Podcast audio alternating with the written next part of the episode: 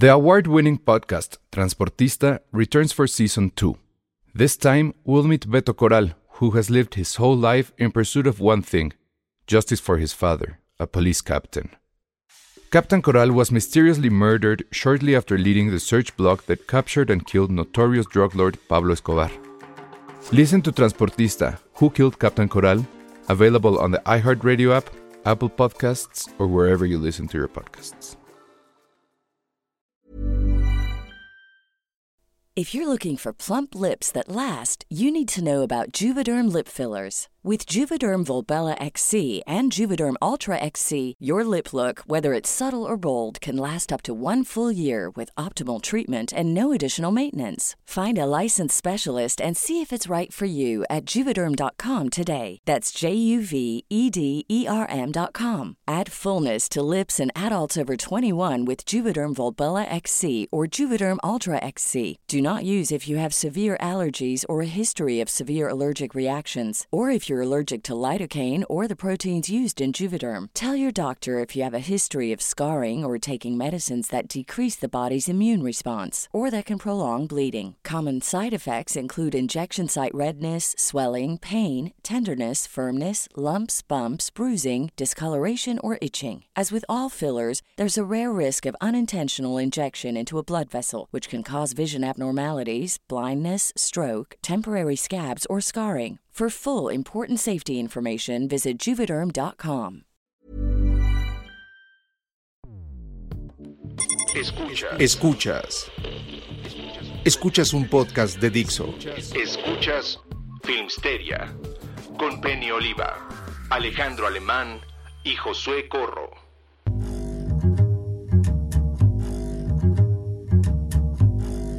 Hola a todos, bienvenidos a Filmsteria, el único podcast de cine que aún no se decide si es Team Godzilla, Team King Kong o Team Chupacabras. ¿De plano no te late la onda de King Kong agarrándose a madrazos con Godzilla? Sí, a mí sí, sí me gusta. Es- Digo, es- no entiendo por qué se van a pelear, pero pues agarran a madrazos, está bien. O sea, no entiendo por qué hay conflicto entre ellos. O sea, ¿cuál es su pedo? ¿Por qué hay entre Estamos, ellos? estam- Pues porque están grandotes Estamos- y. estamos en tiempos de unidad, amigos. ¿Por qué se pelean? Ay, sí, ahorita sobre todo, unidad. No, pero es que se los No. juro, o sea, entiendo un poco, creo que vi alguna de las viejitas, o sea, creo que yo soy más Team King Kong por cuestiones sentimentales, aunque Godzilla me gusta más toda la mitología. Pero King Kong sí, sí me gusta, o sea, sí de niño, me acuerdo que cuando, este, no sé, íbamos, íbamos a algún lugar y eran como las 8 de la noche, yo venía en el coche de mi papá y venía acostado en el asiento de atrás, y siempre esperaba, o sea, como que vas viendo la ciudad y los edificios, y siempre esperaba que en un momento saliera King Kong, o el gordito de los Ghostbusters, el, el hombre de Malvavisco. Siempre tenía esta fascinación. Y de niño, la neta, pues mi edificio favorito, o sea, para andar bien, mamón, no lo digo así, pero pues de niño siempre, cuando vivía allá en Estados Unidos, vivíamos literalmente como a unas 10 cuadras del Empire State. Pues siempre de niño salíamos y era lo primero que veía, y así mamá va al edificio y se pone a llorar porque recuerda cuando era niño y estaba traumado. Entonces King Kong, el Empire State, pues sí tengo como, como un poco más de amor por, por King Kong. Aparte el güey pues está, estaba en su jungla sin ningún pedo, ¿no? Estaba así como, güey, el rey de la selva, no el rey de la selva. Bueno, si era el verdadero rey de la selva, estoy comiendo plátanos, todo el mundo me adora, llegan unos pinches cabrones y me llevan a una ciudad donde yo no quería estar, güey. O sea, el güey ha sufrido. Godzilla, ¿qué? Nada más porque le cayó radiación, ¿no? Así de, uy, Aparte, Kong Godzilla, tiene cuidado. sentimientos. Kong sí tiene sentimientos y Godzilla nada más es agresivo, bestial y ya. O sea, no A tiene Kong le gustan las chicas. destruir y ya. Ajá. Le gustan las rubias. Pero- Ya está con nosotros Penny, por cierto. Eh, hola, hoy esta plática, nada más quiero decir que este debate también lo tuvimos en la redacción de Cine Premier hoy. Es que es la, es la moda, es el meme de moda, es el meme de moda de novedad. Sí, que con quién, con quién estaban nuestras lealtades. Mi lealtad está con Kong, porque es peludito. Ay, ¿en serio? No Mm, puede ser. sí. O sea, son tres contra uno. ¿O ¿El tuyo es Godzilla? Claro, porque además Godzilla es medio gordito. Güey, también Kong. No, Kong como que está más mamado, pero ¿no? Es que Kong es fluffy. Kong es fluffy. Bueno, sí. Sí, Kong, Kong podría ser un peluche. A mí de Aquí, entrada me gustan aquí se ve Y Godzilla no tiene panza. Y en cambio Godzilla sí se le ve ahí. Sí. Sí. Pero Godzilla es un reactor nuclear con patas, o sea, no, no hay forma de que le pueda ganar Kong a eso. Pues que, ¿por qué? O sea, Pero- insisto, ¿por qué carajo se pelea? Quiero que alguien me explique dónde nació esa rivalidad, ese odio entre ellos. Pues porque Es porque seguramente seguro con... Ajá, Nos va a defender. ¿No? Ale, ¿qué decir? Justo pienso lo mismo. Porque es que Godzilla en serio no tiene propósito más que llegar y voy a destruir porque voy a destruir. Y Kong al menos sabes que está defendiéndose, que defiende su isla, quiere que lo dejen en paz. Él solo quiere que lo dejen en paz. Exacto. Es que imagínense que te sacan de tu casa para exhibirte como monstruo, güey. Es Pues lo sí. peor que te puede pasar. Ese güey neta vivía en su isla sin ningún pedo, así de como rey, el güey acá, bonachón. Bueno, no tenía hembra también, pobrecito. Mete su frustración porque ya es el último de su especie. Ay, sí. Dijo, ah, pero ojo, Godzilla era madre soltera. Pero ese puede reproducirse todavía, Kong no. Entonces mejor le vamos a Kong. Sí, esa era una pregunta. Disculpen, fans de Godzilla, que seguro saben esto. Pero Godzilla es hembra. Ajá. Ah, No pues si tengo pone la menor idea. que sí, ¿no? Sí, porque Pues tiene yo- sus huevitos. Los huevos de Godzilla. Y pues era Oigan, mamá, mira- puso en el Madison Square Garden y estaban haciendo pequeños Ah, claro. diseños Godzillitas ahí. Sí, es, niña. O tal Es vez es asexual. es Oigan, ¿irá a salir Gotsuki? O exacto, no sé, o a lo mejor no se identifique con los géneros binarios. Que el doctor Alan de. Jurassic Park nos los, nos los explique. Es Ciso. Oye, pero Godzilla, King Kong también tenía, tuvo un bebé en alguna película, ¿no? Sí. Pues era Sí, Gotsuki, sí. ¿no? No, King Kong tuvo un bebé también, según yo. Ah, King Kong.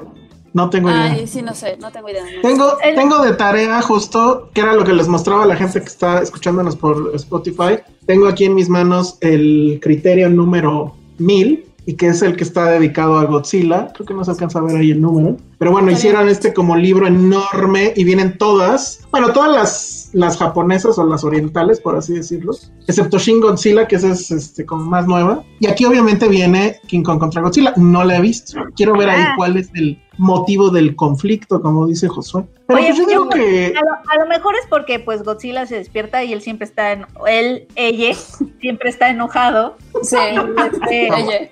y a lo mejor Kong, pues de plano, o sea, se van a, se van a pelear en la ciudad. Ah, porque a Kong ya lo trajeron, ¿no?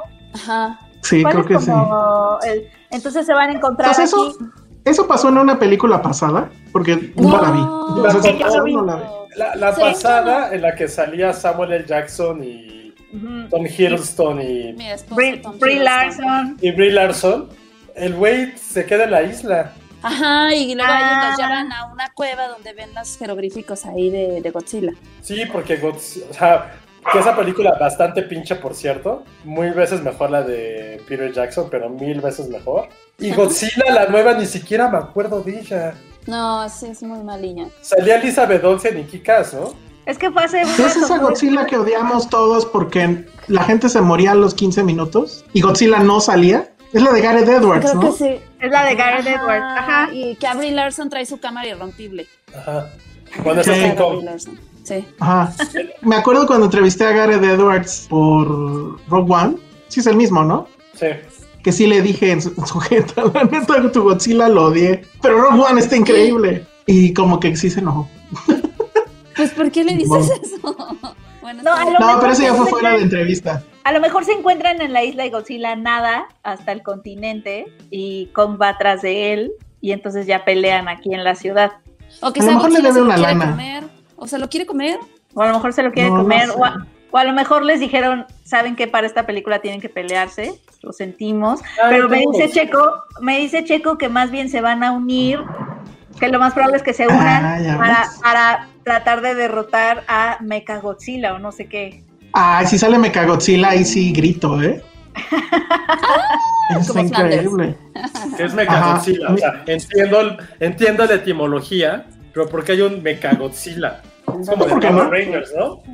Pues eh, todo esto es muy Power Rangers. Oigan, pero a mí la de, Ro- de Roland Emmerich se llama. Esa sí Sí. me gusta. ¿Cuál? O sea, yo sé que todo el mundo la odió. La del 97. La Godzilla gringa. Ah, Ajá. Es pésima. Súper mala, güey. No, a mí me encanta mucho. O sea, La, no la puedo ver soporto, cualquier día. así como Penny tiene su género que no soporta de hombres pateados en el suelo, yo no soporto las películas donde todo el tiempo está lloviendo. Todas las películas donde llueve. Pinche Godzilla de Rola de Brick, todo el tiempo está lloviendo. Las de O sea, Guillermo Blade Runner la odias. No, porque no son monstruos. El monstruo eres tú. Pero todo el No tiempo está ellos. lloviendo, Juan.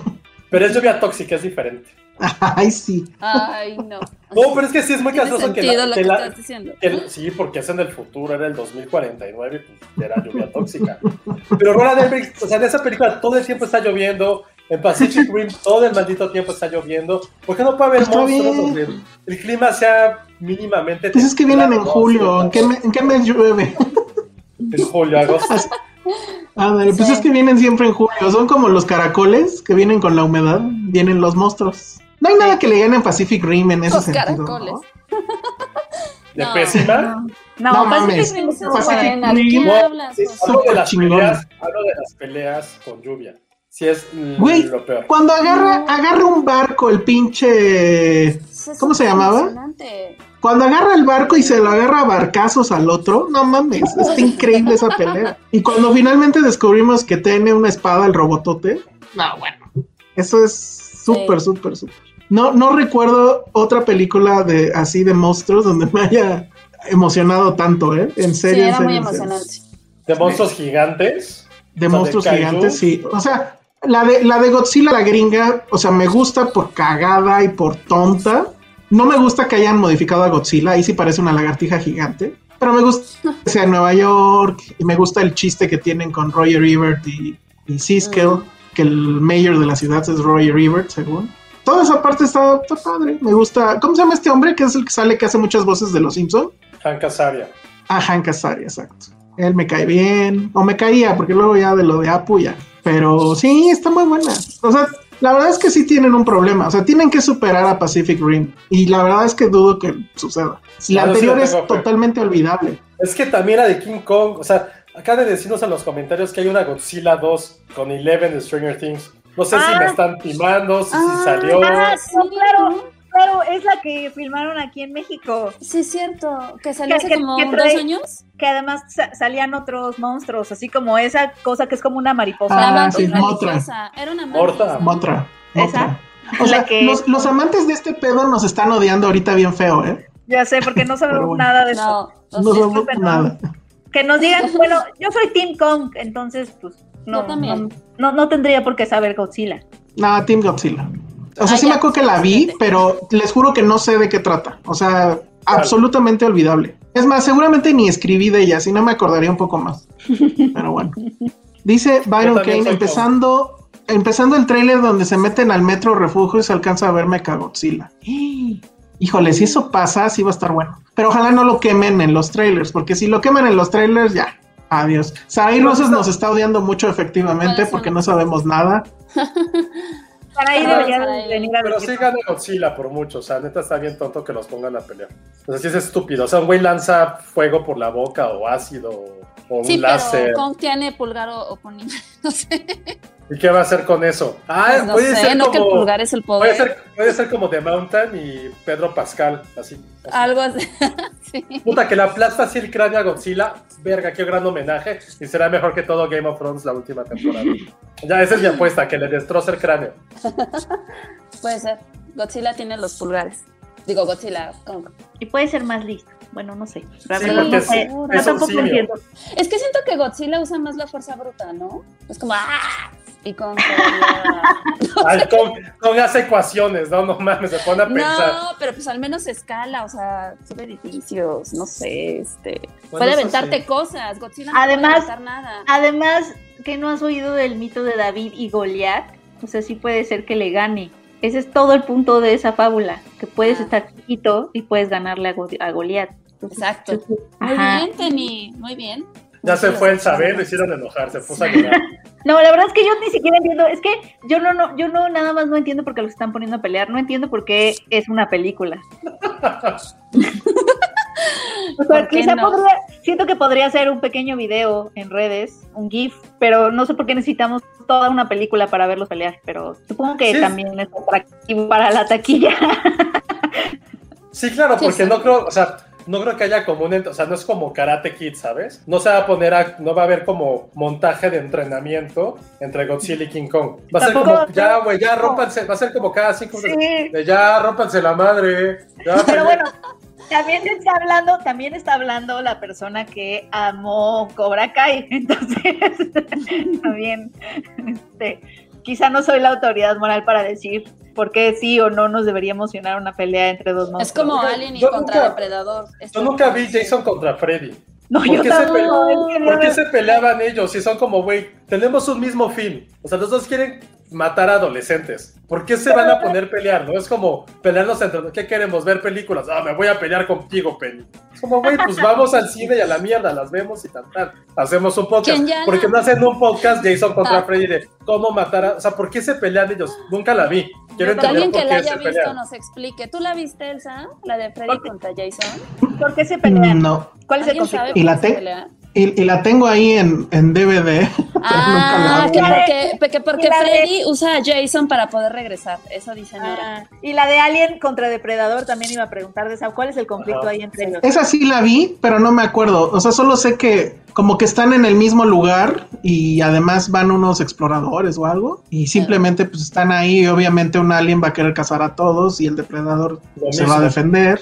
No, y como bien como- dice ese póster, que creo que eso es lo mejor de ese póster, Sí. el tagline, que dice no importa quién gane, los dos perdemos. Que es como sucede en la política, perdemos. ¿no? Nosotros perdemos.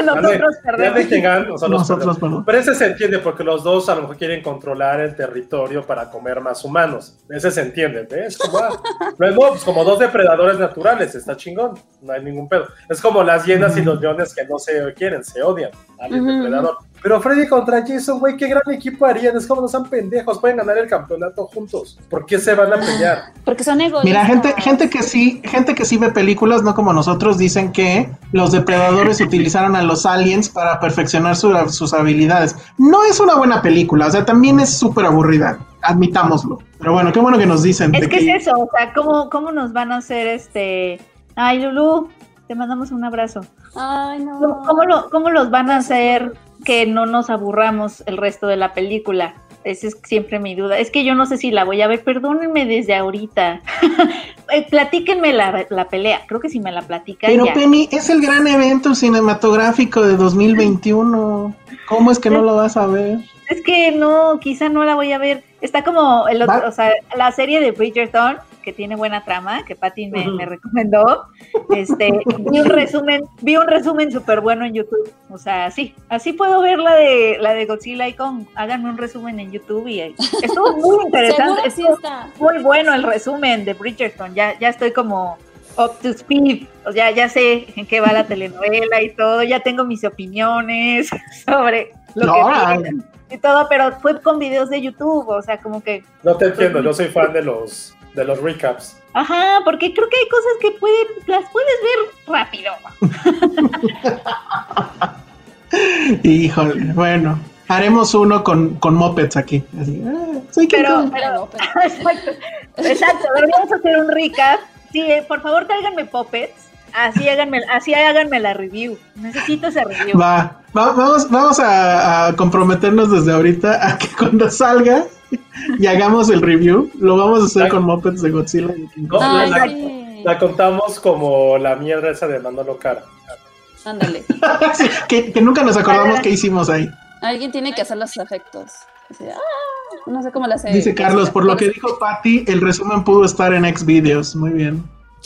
Bridgerton. Bueno, pues ese Ok. fue el, el super trailer de la semana. No hubo otro, ¿va? Mm, mm. Quisiera tanto No. ruido, ¿no? Sí hizo mucho meme. ruido. Para Fue- lo que fue es. por el, el meme de novedad. Fue más el meme que el trailer, ¿no? O sea, el trailer en realidad yo ni lo faneé Yo ni ni lo- nada. yo ni lo vi. Tú ni lo viste.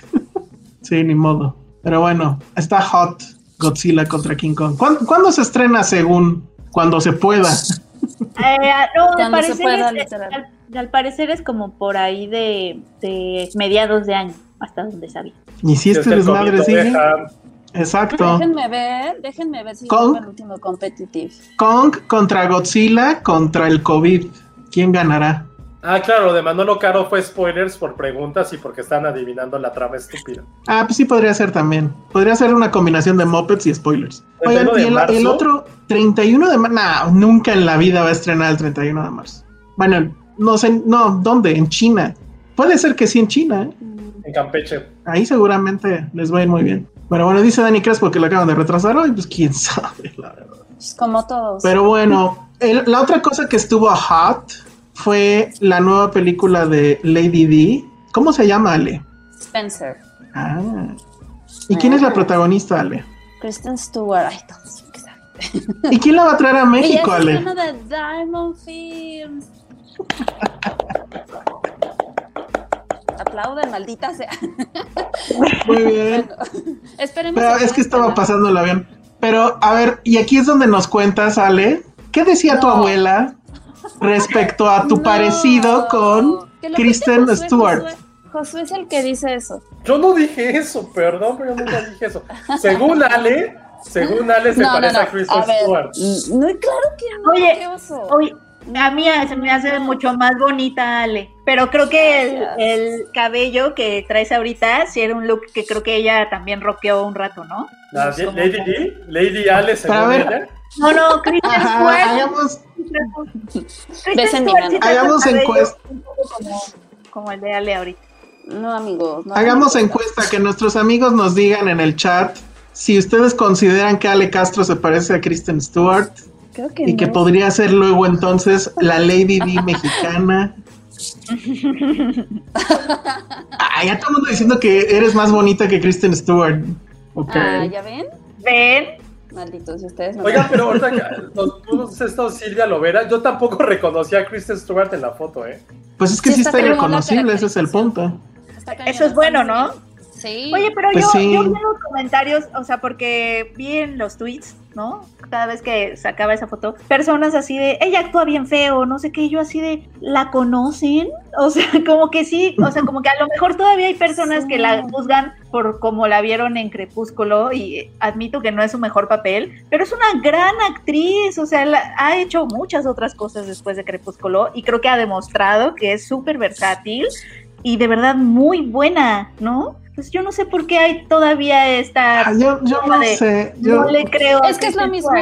Es lo mismo que pasa con Robert Pattinson cuando fue lo de Batman. Es como, "Ay", hasta que no salió el trailer, todos, ay, no, perdón, casi casi sí, perdón, este, pues sí, ¿no? Sí se ve Bueno, bien. todavía hay fans clavados que no, no creen en Pattinson, pero bueno. A ver, Ale, eh, no- nos dicen aquí que te eches una línea de Twilight y a ver si sí te parece. No, claro. ¿Cuál podría ser un buen diálogo de Twilight? No, la verdad es que no tengo idea. Era un no diálogo sé. famoso de Crepúsculo. No, no, no sé, que nos digan. pues.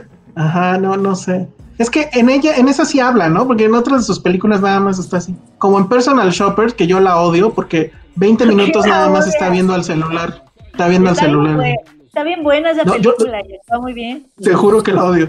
Sí, La película del celular. Así, 20 minutos viendo al celular. Pero es muy suspenso el celular. Sí, ya sé. No. A ver, díganos líneas de. Twilight. No, pues no sé. ¿al- Es que de Twilight no? no. El, no. el león se enamoró de la oveja, pero eso lo dice Edward, no lo dice Él lo dice, ajá. Bella. Ajá, tiene que Ay, bien que saben, ya nada. digan. Te ver. Jueguen béisbol. Pero es que además, A no, pero el look de ella ahí es, es diferente al de Ale. Más A ver, aquí tengo algunos quotes. Sí. Pues sí Pero fam- A ver. Pero famosos. Sí. Pues no sé si sean famosos, porque pues la neta no. Bella Swan dice Vampires Play Baseball. ¿Ve? pues a es ver, una frase célebre, o sea, es que de verdad ese guion no En tiene serio, nada. Eso, eso decía Bella Swan. un poquito. Estoy buscando que sean así como one-liners y no. Otro es We can be apart, you can't leave me. A ver, ese es bueno, venga. Qué oso. Ya se, ya se desmayó, Penny. Pero, pero ¿quién va a ser. Edward? ¿Alguien tiene, alguien tiene que hacer Edward, Penny Yo puedo porque está al lado de Penny. Sí, porque está al lado de ti. Ajá, véanse, véanse. Eso, ahí está ya. Penny está volteando a ver a Bella. ¿Cómo era la niña? Yo estoy brillando en el sol, Ale. Patty. Exacto. Voltea, Ale, vea, ¿Qué vea, haces? vea a Edward. ¿Así? No, al revés, al revés, al revés. Muy bien, ahí ya está. Me voy a Bella ya está viendo. ¿Ahí? You can leave me. We can be apart. ¿Eso era? Ajá, uy, no, qué mal actúas, Ale. Dense un beso, Como por Kristen favor. Stewart. Como Kristen Stewart. Mua, Bésame, Penny. Ah, mua. está buenísimo el beso. Muy bien, bueno. Así. Pues- Sí, sí es más guapa, pero sí actúa mejor Kristen, ok. Dejamos eso Eso ahí. lo, lo imposible. No, pues de Kristen Stewart yo en particular no soy tan fan, pero tampoco es que sea mala actriz, pues. Pero no tengo ninguna película de ella que me guste, ¿eh? Así en lo particular. Yo, yo nada más en la que sale con Woody Allen. Bueno, la de Woody Allen, pues. Yo Ahí Ah, sí sale- hace un papel, con se transforma completamente. Sale Ándale, con Mark Zuckerberg. ¿no? Sí, sí se transforma muchísimo. Todo el mundo, tiene tres. Café Society. Café Society. No, no tiene tres. Con Mark Zuckerberg, digo. O sea, después. O sea, Ah, no, es Café Society. y. Ah, sí me gustan mucho, y ahí sí me gusta mucho ella. Adventureland. Con Jesse Eisenberg también. Me gusta mucho esa película. No la recordaba. Eh, Yo la vi, Cloud of la- Maria. Yo la acabo de ver en las de Charlie's Ah. Angels y ella sí me gusta mucho. La película no me gustó nada, pero ella sí. La película es pésima. La ¿Sale? película horrible. es súper mala. ¿Cuándo Pero salió ella esa tiene película? No digan Cariño. eso. La de Los Ángeles ¿Cómo? salió hace como dos años. Fue, ajá, creo que fue Hace la que años. dirigió Elizabeth Banks. Ah, ya nunca la vi. Fue un fracaso, fue un absoluto fracaso. Bueno, pues entonces ahí está. ¿Cuándo, ¿cuándo va a estrenar Ale? Quién sabe, ¿no? Ahí sí, quién sabe. Pues está proyectado para octubre, noviembre, Para abril o para hablando, pero no sabemos. Obviamente le están tirando para que estrenen temporada de cuando salen las películas que van a estar nominadas. Entonces, Oye, yo digo que la activación en salas es que tú vayas vestida de Diana y le des Ay, la bienvenida a la gente. Hay que hablar con tu jefe para que eso suceda. Sí, Lady Ale. Lady Ale. Lady Ale. Sí, yo estoy muy de acuerdo con eso. Si ustedes están muy de acuerdo, compren su boleto de una vez. Lady Ale. Pero bueno, vamos a hablar de qué, de, con qué quieren empezar de lo que vimos en la semana, las series o, la- o las películas. Ustedes digan. ¿Qué, qué series hay, hay para discutir?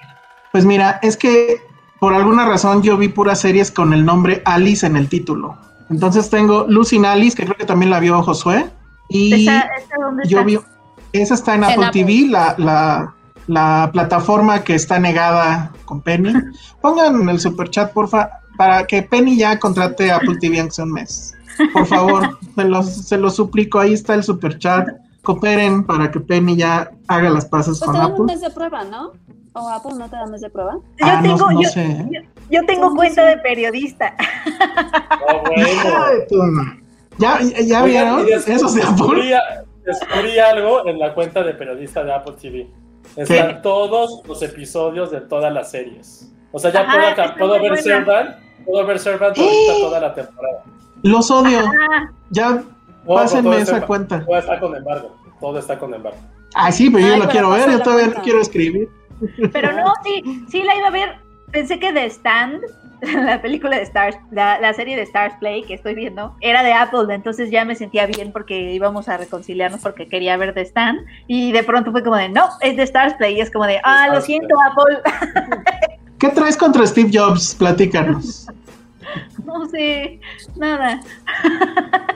Hugo Hernández ya le puso el super chat. Muchas gracias. Ese va directito para Eh, Para que ya contrate Apple TV. Ya. Y ya, o sea, la lista ya es enorme, ¿no? A- a- Los estoy escuchando en el episodio pasado. Ya. Ismael Morelos ya también le puso para que Penny vea Ted Lasso. Claro, por favor. Ted Lasso, ok, está bien. La, la a volví a ver el O fin sea- de semana. En serio. La, la puse de yo para hacer ejercicio y me quedé así. Y, te- y te quedaste. Sí. Ay, Valió madre. Valió madre mi sábado por andar viendo Ted Lasso otra vez. Pero qué maldita bu- qué buena es, no, no mames, qué buena es. Sí. Está bien, sí la voy a ver. Es chafísima lo de los partidos de fútbol, está recreado con las patas, pero qué bonita es Ted Lasso. Ok. Oigan, y por cierto, el otro día nos dimos cuenta que el, el chavo, el mexicano, en la serie, el de Fútbol Ah, is sí. Life, ¿cómo se llama? No me acuerdo, Dani ahorita les digo, pero el chiste, ah, bueno, el, el personaje se llama Dani Rojas, pero el chiste es que el actor nos sigue en, en Twitter. Eh, Ahorita les digo cómo se llama el, el actor. Se llama Darío.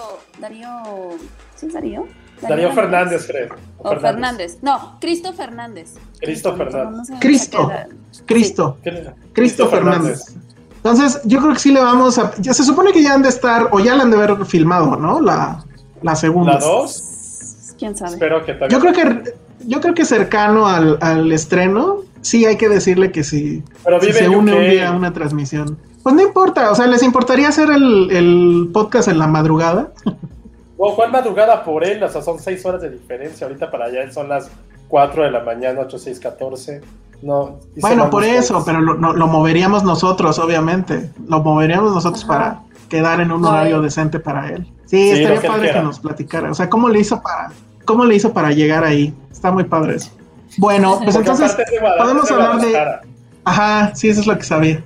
Entonces, bueno, está Luz- Losing Alice, que es una serie de Apple TV, y está también Alice in, Border, Alice in Borderland, es una serie de Netflix. Lo curioso además es que ninguna de estas dos series es gringa, una de ellas es israelí y la otra es, no sé si es coreana, japonesa, pero bueno, no son gringas. Entonces, ah, mira, Lulu Petit ya también le puso el super chat, viva Penny, ojalá vea The Morning Show. Nos surge que vea The Morning Show, aunque algo me late que ya viste un resumen.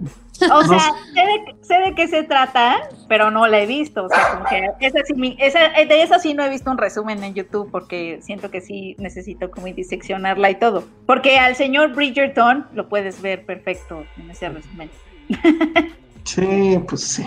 De YouTube. Pero bueno, y ya sé de qué se bien. trata y es una novela, pero está buena. Dile a Pati que muchas gracias, que ya estoy, ya estoy en la conversación. Sí, ya viste la trama y te gustó la trama. Sí, la trama está muy bien. Bueno, pues entonces esas son las dos series que vimos. ¿Cuál quieren escuchar primero? La de Apple, a ver. La de Apple. Eh, Josué le hizo gestos ahorita a la de Apple. No, no, Dinos por qué la viste, Josué. ¿Cómo? Oh, a mí sí me gustó. Me gustó Losing Alice. Vi los primeros tres capítulos. ¿La viste? ¿La viste ya completa? Sí, el problema es que yo no he terminado de ver ninguna de las dos. Perdónenme, amigos. La- No, Esta semana ha estado capítulos. Yo nada más vi los tres primeros también. Bueno, a ver, ahí va. Es una serie de Israel, que de hecho el idioma original es hebreo. Pues yo les sugiero que la vean en hebreo, aunque obviamente está en inglés y también creo que está en español. Y va de esta chica, bueno, es una señora ya, pues, ¿qué tendrá? Unos cuarenta y tantos, rascándole a los cincuenta, que es Alice. Y ella es una directora de cine que se entiende que ha tenido éxitos eh, en el pasado, pero ahorita está como que en un impasse donde está tratando de escribir su propia película. Y entonces, bueno, ella está casada con un tipo que es un actor que se supone es así como que súper guapo. Hay una escena donde él está probándose ropa en una tienda y la chica que le pasa la ropa le super tira el calzón así durísimo. Y eh, bueno, el chiste es que ella va en un tren, o sea, cuando, cuando empieza la serie, ella va en un tren y otra mujer la reconoce, otra, pues, bueno, es más joven que ella, se supone que es escritora, la reconoce y le dice que es muy fan, dice que justo acaba de terminar su guion y que lo mandó a no sé dónde y que les fascinó. Y resulta que ese guion efectivamente le cayó, entonces él le pasa el guion, ella lo lee y pues queda así toda su bueno, resulta que por, por haceres del destino, la, la directora eh, va a dirigir esta cinta. Y pues por eso esta mujer, la escritora, súper, bueno, en teoría muy guapa, aunque yo siento que no es tan guapa como la directora, pero sí es mucho más joven, pues va a tener que ir a su casa y va a tener que haber muchas, este, como que juntas, etcétera. Y entonces va a empezar ahí una especie de relación. Creo, digo, no, eh, la he, vis- he visto nada más cuatro capítulos o tres capítulos. Creo que todo se resume en es la clásica historia de alguien que va a invadir tu vida. Lo hemos visto en muchísimas este, pues, películas, en series a lo mejor no he visto tanto. Y la verdad es que, al- o sea, el primer capítulo a mí se me hizo X. O sea, lo vi con más por disciplina que por gusto. Pero ya en el segundo, sobre todo en el segundo y en el tercero, como que empieza a agarrar ondita. Siento que el tráiler está súper spoilers. O sea, sí vi el tráiler antes. Y si ya entendí por dónde va a ir, entonces creo que sí es un spoiler horrible. No vean el tráiler si les interesa esto. Pero la verdad es que sí, la relación, la relación que hay entre ellas dos se, se ve que va a ser una cosa también así como que medianamente sórdida. Pero me está gustando el ritmo, o sea, me está gustando esta, este asunto que es de mucho suspenso, de que no sabes exactamente hacia dónde va a ir. Me da miedo que al final se convierta en una vil telenovela, pero si acaso se desmarca de ser una telenovela es justo por el tono ominoso con el que todo está sucediendo. Y que bueno, ella pues sí tiene ya muchas dudas de su carrera, de si es una buena directora, como que de repente le hace ojitos al vecino, este, entonces hay como que es una mujer muy conflictuada en ese sentido y supongo que por ahí también el título, Losing Alice, es, no sé si él va a perder a, a ella o más bien ella se está perdiendo en sí, en sí misma y en la otra chica, pero bueno, sí me, sí me está gustando, insisto, no sé si va a terminar en telenovela, espero que no, pero está curioso y además es curioso también que ven de dónde viene, ¿no? O sea, no usualmente no llegan cosas, no llegan muchas cosas de Israel y este y también como que sentí raro que Apple TV haya dicho, ah, pues va, venga, la compró y lo está pasando en su plataforma. Pero no sé tú cómo la viste, Josué. Sí, un poco de, de lo que platicas. Creo que o sea, en una entrevista con la directora planteó como varias cosas, ¿no? Que la, peli que la serie, perdón, todo surgió a partir de este encuentro que ella hizo o que ella planeó en el tren. Eh, la, película, la serie es, tiene mucho suspenso, o sea, realmente es una serie de suspenso, en la cual también, además de esta parte de poder suplantar a alguien, también habla de este, o sea, como dos temas muy pues, comunes en ese sentido, ¿no? Que es alguien que deja su carrera por querer ser madre y el conflicto que eso le causa y al final sí tiene mucho que ver con eso, también la, también la parte como liberal del esposo, pero que al fondo sigue siendo un güey que no quiere que trabaje, que siempre está diciendo que la apoya, que es una gran artista, pero en el momento en que ella puede dirigir esta película, ya empieza a ponerle trabas, trabas, trabas, trabas, que si, los, que si las hijas, que bla, bla, bla. Y la otra también muy importante, y creo que es a mí la que más me gustó, es este conflicto entre tratar de recordar quién eras, quién es esta gran, esta gran directora, esta persona con muchísimo talento, y de repente llega alguien muy misteriosa que me acuerdo que en el primer capítulo le dice el, el esposo, ¿no? Que el actor le dice, güey, es, es que ya no es ni siquiera, ya no estudió cine, es simplemente alguien que hizo un guion basándose en libros, basándose como en fórmulas. Y cuando le dice eso, ella también se queda de, güey, no solamente es más joven, es más guapa, ahora resulta que es más talentosa sin poseer esa magia que, que a lo mejor yo como esta gran directora israel, israelita tenía. Entonces como que todos esos conflictos creo que va a explorar la serie. Eh, uh -huh. Me gusta mucho sobre todo como, como esta lucha, ¿no? Entre ideologías, entre esta belleza que siempre las están un poco comparando en ese sentido, y que también la directora, eh, desde el primer capítulo te das cuenta que se siente ya muy insegura con su cuerpo. Evidentemente, ya que ve la serie se da cuenta que sí es súper, súper guapa, pero ella cada vez que, que habla o que piensa en esta rival que no era su intención serlo, siempre se está menospreciando, desde la parte de talento y de, futuro, que ella ya lo está perdiendo, como la parte de belleza y de juventud. Entonces, creo que hay muchas lecturas en ese sentido. A mí la serie me, me gustó. Sí, el primer capítulo es demasiado denso, denso en el sentido que son demasiados diálogos, la historia avanza muy poco del punto A al punto B al que quieren llegar es demasiado, demasiado recovecos se quieren plantear, pero sí le tengo fe a lo que puede ocurrir en la segunda mitad de la serie, porque sí tiene muchos, tiene elementos muy de Hitchcock, también la directora, la creadora, escritora, productora de la serie, dijo que sus mayores dos influencias para crear Losing Alice es Hitchcock y David Lynch. La parte lynchiana todavía creo que no hemos llegado a ella, pero sí hay muchísimo de Hitchcock desde hay una escena en la cual se ella está en una persiana, está como desnudándose o desvistiéndose por, para provocar al vecino. Y si es una escena súper hitchcockiana donde ves este, la imagen a través de la ventana del otro. Tiene esos pequeños elementos de suspenso que a mí lo particular, insisto, la serie me gustó. Me va a costar un poquito de tiempo eh, volver a retomarla porque sí dura bastante, pero insisto, creo que le tengo según, creo que le tengo fe a la segunda parte de la serie, entonces véanla, si pueden pasar del primer capítulo, ya ganaron la mitad de la batalla. Entonces, véanla, uh -huh. es Losing Alice en Apple TV. En Apple TV. Lo, creo que la creo que la parte linchiana no sé si ya llegaste a ese capítulo. Hay, por ejemplo, una escena donde ellos ya están peleando, la, directora y su esposo, justo por este asunto de que ella, pues, si quiere retomar la carrera y él le dice, no creo que esta sea la mejor película para que tú y yo trabajemos, porque obviamente él ya tiene el protagónico, entonces dice, porque hay mucho sexo y etcétera. Pero están en esa pelea y de repente están, están como en una carretera porque se les ponchó una llanta y de repente sale un jabalí. o sea, así de la nada sale un jabalí y ellos así como de métete al carro y no sé qué, y ya, ahí se queda. Entonces, este, hay otra escena donde se involucra una rata, o sea, que él casa, en la casa puso una trampa para ratas y ya la, la, la atrapó, la va a sacar, pero quiere él dejarla libre. Y entonces alguien más la ve y le dice, si haces eso va a regresar a tu casa. O sea, tienes que ahogarla. Con, o sea, no le abras la jaula, ahógala. Y entonces el güey no quiere y pues ya. Te sientes ahí, Lynchian. Sí está bueno el tono. O sea, justo el, el, tono ominoso está bien. Seguramente va a venir, y te digo, por el trailer se ve, va a venir un asunto sexual ahí tórrido, etcétera. Esa va a ser la parte donde yo digo, a ver si no la riegan. Pero bueno, es directora y creo que sí está retratando bien estas ansiedades femeninas, justo, ¿no? Creo que eso es lo que lo hace más, más interesante y también que aunque ya medio se va viendo para dónde va a ir, este, creo que sí tiene ahí súper sorpresas, ¿no? Entonces, pues a mí sí me gustó. Y además, pues la verdad sí está bien ya ver otra cosa que no sea cosas gringas, ¿no? Pues, mm. Bueno, pues ahí está en Apple TV. Otra de las cosas que Penny no va a ver. Bueno, no, ya, ya le pusieron al super chat, Penny, ya. Sí, no. Ya no hay pretexto. Sí me dio, sí me dio. Vea, Mythic Quest está en Apple TV. También. Sí, también. A Dani Crespo ya también le, le puso el super chat. Muchas gracias a Dani Crespo. Ok, ok, entonces este, Mythic Quest y Losing Alice, que es la que está en Apple. Ted Lazo. Que, que se me, que se me, el título me, em, me recuerda a Steel Alice, pero esa es la película, Sí. ¿no? Es como. Que sería Y la Stewart, otra. ¿Mandé? Ah, de hecho, sí. ¿Steel Alice? ¿Sí? ¿no? Ajá, Steve Alice. Era Julianne Moore, ¿no? pero no me acuerdo quién, Sí, con quién Kristen con Stewart, ella. claro. Con Kristen Stewart. Ajá, es la hace de su hija. Ah, Ahí también te parece, ¿sale?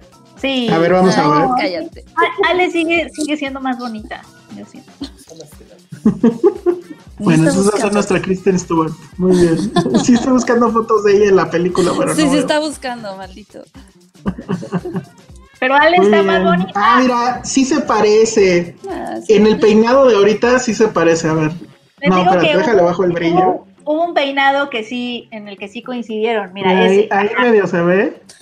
Es un peinado de pelo suelto. A ver, va, pásale. Pásatelo del otro No, lado ya. todo. No. Ahí estás. Ah, No, bueno. no. Mándenle mensajes a nuestra Kristen Stewart.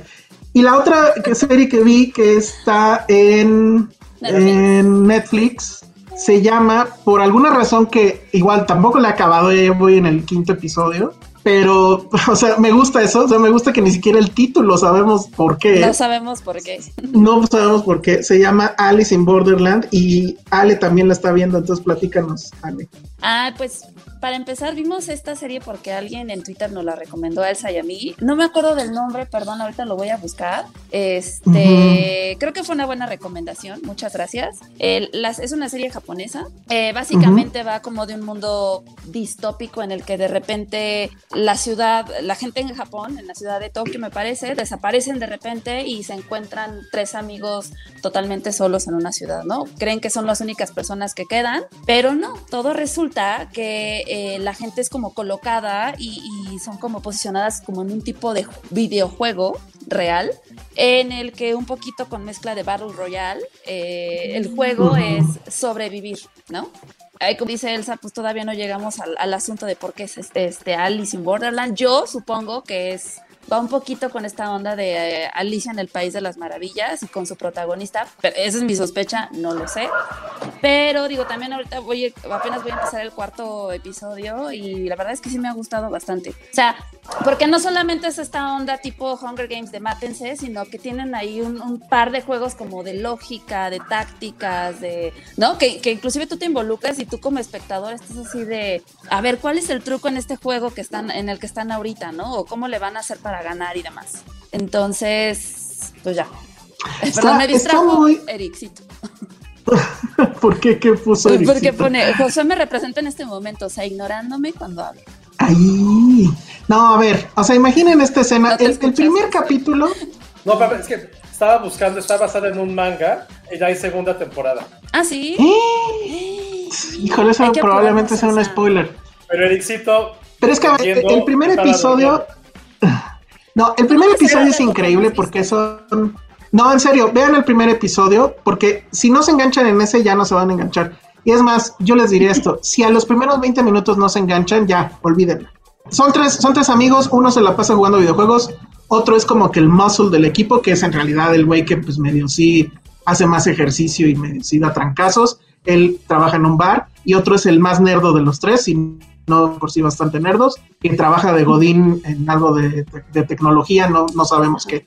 Entonces, el de los videojuegos va, se sale de su casa así, dice ya no voy a volver, lo único que se lleva es su celular y va platicando con sus amigos, que eso es, o sea, como que ya el cine tiene que buscar las formas de que una plática por celular sea interesante, cada vez es más complicado. La forma en que esta serie lo hace es increíble.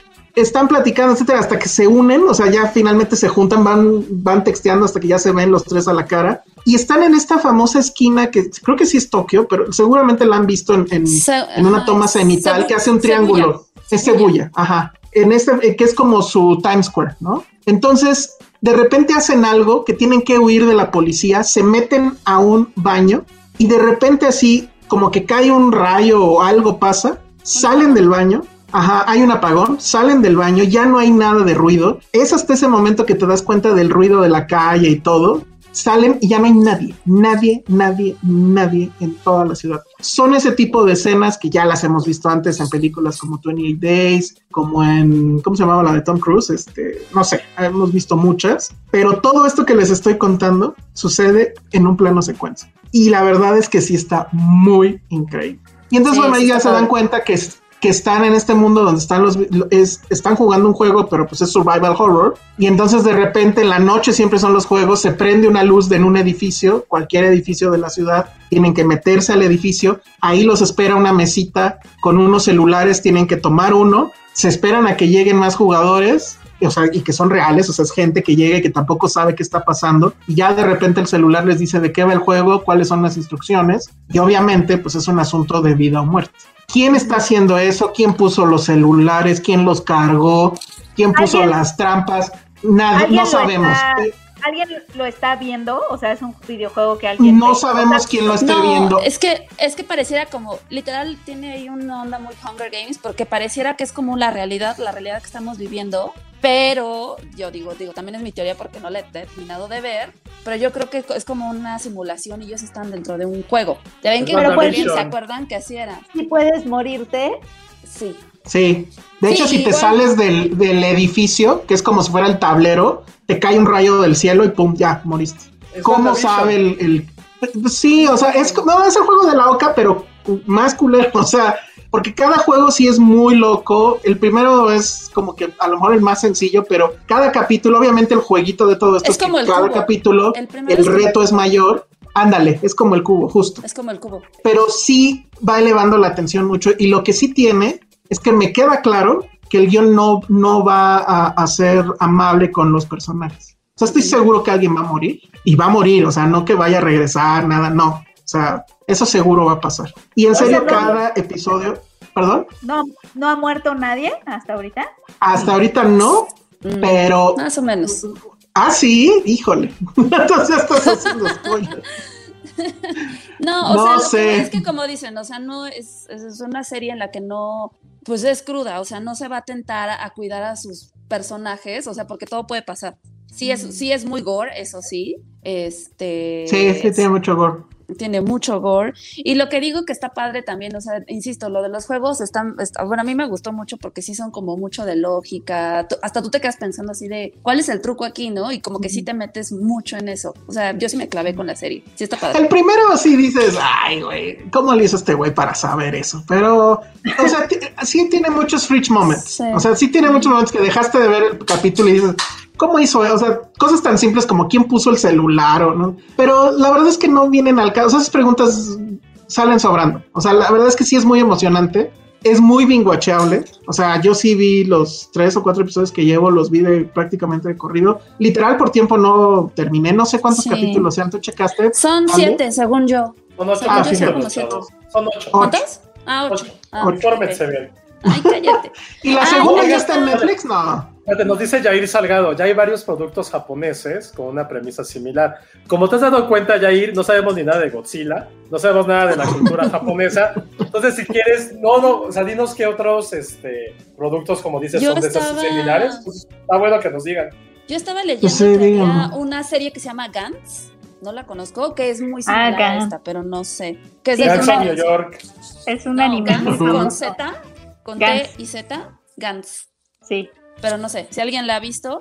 Y por acá ya salió la persona que nos recomendó. Gracias, Enrique. Enrique Juárez fue el que nos recomendó la serie.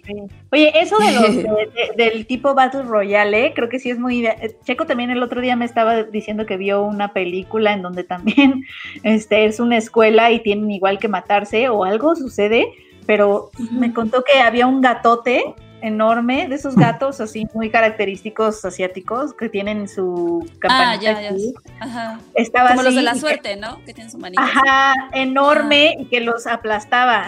es que, Que nos diga Saben Josué, se supone, Josué dice que él es japonés y que habla japonés, que nos No diga. es cierto. Explica. Ay, Josué, cuando llegó de Japón, dice, yo hablo japonés, y sé japonés, y es, es así y así, y la cultura ya es no sé qué. Dinos, Oye, Josué, sí, si ¿qué tú ya fuiste allá, ya deberías de saber, ya deberías de saber de Godzilla, deberías de saber de estas series. Qué pena todo. que no sepas, Josué, qué decepción. no, desde ahora, a partir de ahora vas a ser nuestra especialista en todas No. las cosas japonesas. Sí, que nos traduzca. Me gusta comer, me gusta comer cosas japonesas y las japonesas las amo, pero pero no sé nada, o sea, de Godzilla. Mira, ya tienes, ya tienes, ya eres nuestro especialista en Coco. Y Ajá, ahora no. vas a ser nuestro especialista en Japón en general.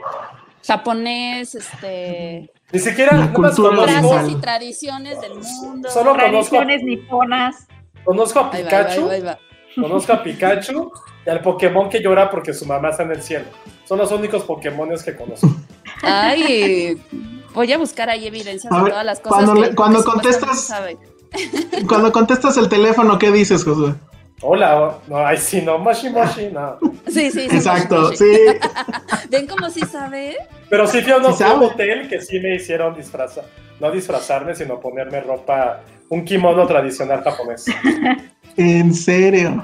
A partir de ir a Japón me convertí en esa persona inmamable que no, que no anda con zapatos en el departamento. No, Bien. llegó muy japonés. Él llegó muy, muy japonés. Oye, pero eso Y llegaba y le hacía así. Ay, sí, cierto, sí lo hiciste haciendo eso en un bar.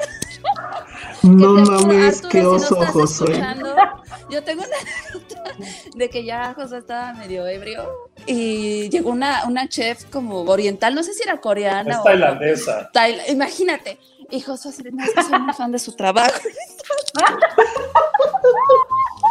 Eso no pasó.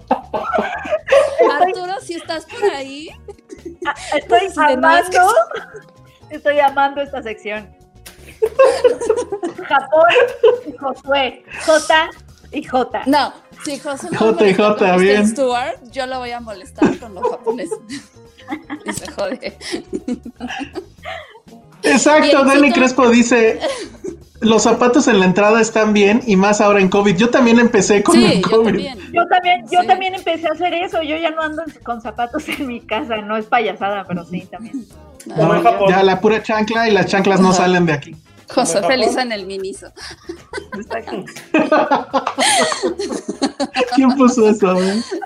Oh, Tania, Tania Peña. Tania Peña eh, pasó feliz en el mini. Ya no hay inicio, ¿eh? Ah. Pensé que ibas a decir, el miniso de allá está así gigante, amigos. ¿Qué, qué tenemos que visitar allá, José? Dinos. Sí, dinos. Ah, ya. ¿Cuáles son los No. Ah, Domo arigato, Mr. Corro. Pero, pero sí llegué a tomar, llegué de mamón, este. Claro, mi inicio es chino.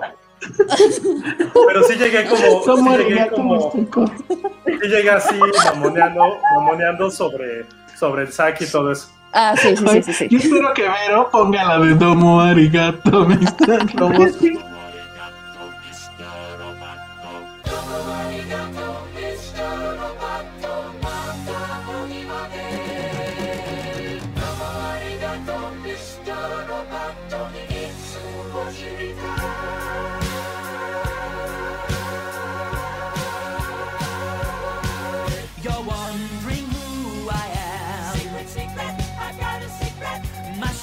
Ah, pero hablando de agradecidos, a todos les traje regalos de Japón, ahora que me acuerdo. Pues más te valía, o sea. A Penny, a, a Penny le traje algo de un venadito, si no, si no mal Sí. recuerdo, le traje algo de un venadito. Muy bonito. Sí, muchas gracias. Y Ya a Elsa le traje- beneficiamos. Y a Elsa le traje un saque, creo. Sí, ya no existe. Todos nos bene- Bueno, queda un cachito ahí. De esa pasión Sí, a japonesa. ver, a ver si vas más seguido. y, y nos traes novedades de la cultura de por allá. Nada más no vayas a tragar este vampiro o ¿qué? este murciélago, por favor. Pero eso es en China, no en. Japón. Pero pues nunca sabes. Se mete a un restaurante chino en Japón y vale madre. ¿Cómo? ¿Por qué? Oye, Ericito, no pauses Attack on Titan. Síguele, tú síguele. Vale la pena. Bueno, pero pues ahí está Alice in Borderland, que es la hora que no hay ningún personaje que se llame Alice, entonces no sabemos por dónde va. Yo, eso. mi teoría es porque va un poco encaminada al- a Alicia en el País de las Maravillas, pero Obvio. es una Lo que va a estar bien chafa es que al final nadie muere y todos regresan a... Eso ojalá no suceda. sí. No, yo creo que sí se Bueno, muere. Lo que investigué rápido en. Wikipedia es que son tres tomos de la novela gráfica. Entonces a lo mejor son tres temporadas o algo. Mm. Este, grosería favorita en japonés. No, eso sí no aprendí. Ah, ¿Sí? ¿Sí aprendiste? No, pero aprendí la mejor palabra que se llama Batsubara. Batsubara ¿Qué es Batsu- significa que los japoneses creen que siempre que hay un segundo estómago para comer postre. Yo tengo eso. Siempre lo, Todos siempre tenemos lo supe. Matsubara. Siempre lo supe. Totalmente.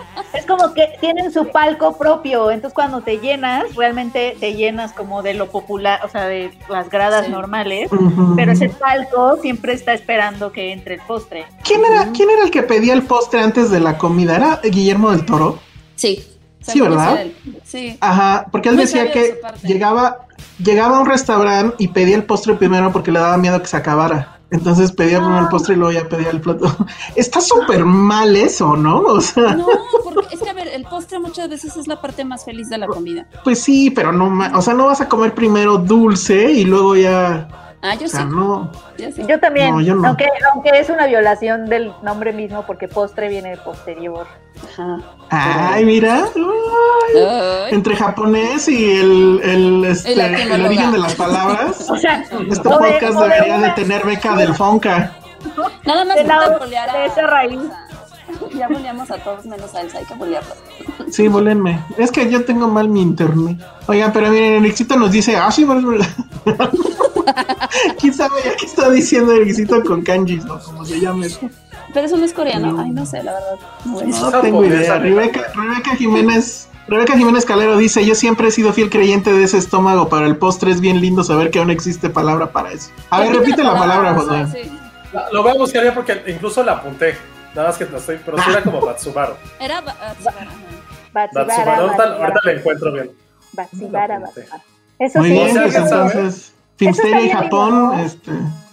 las palabras que, que no tenemos nosotros que debería de existir, pero existen en otro idioma para conceptos, que nosotros no tenemos palabra para esos conceptos. Bien. Unagi, no, eso no sé qué es. Es algo de Unagi. Friends. Hay una Sí, es es algo de Friends, ¿no? eso. Según yo sí. Significa anguila. Ajá, es anguila. Ay, que eso es hiragana. Bueno, no tengo idea. ¿Qué dice? Pero ¿Qué? efectivamente, como dice Gerardo, los japoneses, tanto como los alemanes, tienen palabras para casi todo. Así Qué es. Bueno, pues entonces los dejamos. Véanla, sí está buena. Probablemente no sea la mejor serie para la pandemia porque sí es muy angustiante. Ese O sea, es Ted Lasso sí. que debes de ver, Penny. Exacto. Y el Ted Eso. Está bien. Quieren un abrazo del corazón, vean Ted Lasso. Y si se quieren sentir la tensión y sentirse así que van a morir, este vean Alice in Borderland, está en Netflix. En el momentos en los necesita espanta. ¿O sabes también qué, qué, qué te produce ese mismo sentimiento? Mm. No, una película brasileña que se va a estrenar este fin de semana. Que se va a estrenar en- Ah, em, ese fue, fue un smooth. Ah, ¿Es la- ¿Sí es, sí es Bacurau? Sí, sí, es Bacurau. Ay, Penny. Yo, imagínate Oigan, que- pero Acu, sí, blo, blo, blo. Yo, ah.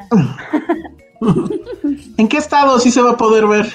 Nada más en Tlaxcala, ¿no? O algo así. Pues es que, No, pues en es que Puebla, sí, porque- Campeche, Aguascalientes, Puebla ya dije, bueno, Puebla. Sí, a ver, aquí, aquí Sí, yo en tenía aquí la Puebla. lista.